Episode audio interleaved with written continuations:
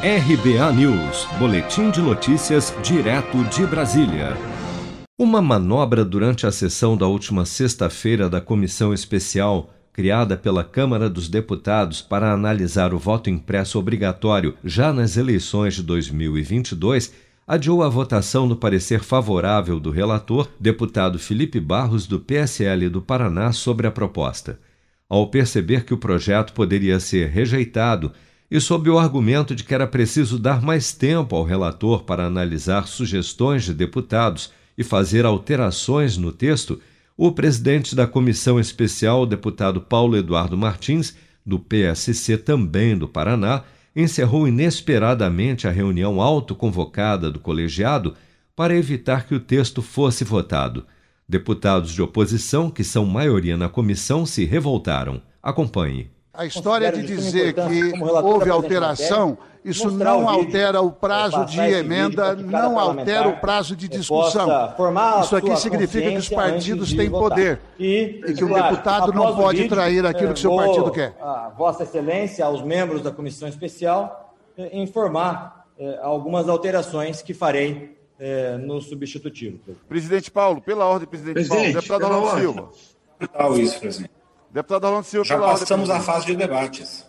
Já passamos a fase de debate e também estamos na fase de encaminhamento, presidente. Presidente, deputado Nós estamos na fase de encaminhamento de votação. Já foi até pedido visto. Não, não foi dado nós fizemos vários debates. Nós fizemos vários debates. Presidente, como relator... Todas as falas, eu peço relator não é o dono dessa comissão, presidente. Vossa Excelência tem que fazer respeitar o regimento. relator, eu peço... Eu peço não é regimental. A gente não sabe é que regimentalmente, tanto os autores das propostas quanto os, os relatores quanto os autores, eles têm tempo, se for necessário. Até porque Paulo. o deputado Felipe Barros ele tem o tempo de réplica também para falar. Ele acabou então, de fazer a réplica agora. Ele pode falar. Presidente, eu estou pedindo a questão de ordem. Está encerrada a presente reunião. Chama, chama uma questão de ordem. Parabéns, inciso, parabéns. Inciso 11 e 9 do artigo 57.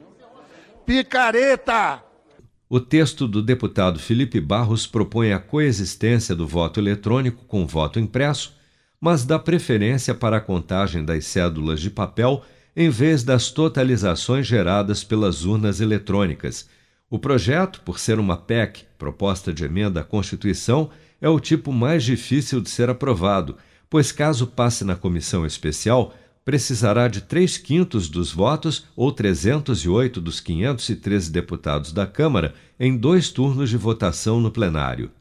Após aprovado na Câmara dos Deputados, o voto impresso ainda precisará ser votado e aprovado no Senado e sancionado pelo presidente Bolsonaro, que tem defendido efusivamente a mudança. Mas, caso aprovada, só valerá para as eleições de 2022 se a PEC for publicada até outubro deste ano. Se você quer começar a investir de um jeito fácil e sem riscos, faça uma poupança no Sicredi. As pequenas economias do seu dia a dia vão se transformar na segurança do presente e do futuro. Separe um valor todos os meses e invista em você. Poupe com o Sicredi, pois gente que coopera cresce. Com produção de Bárbara Couto, de Brasília, Flávio Carpes.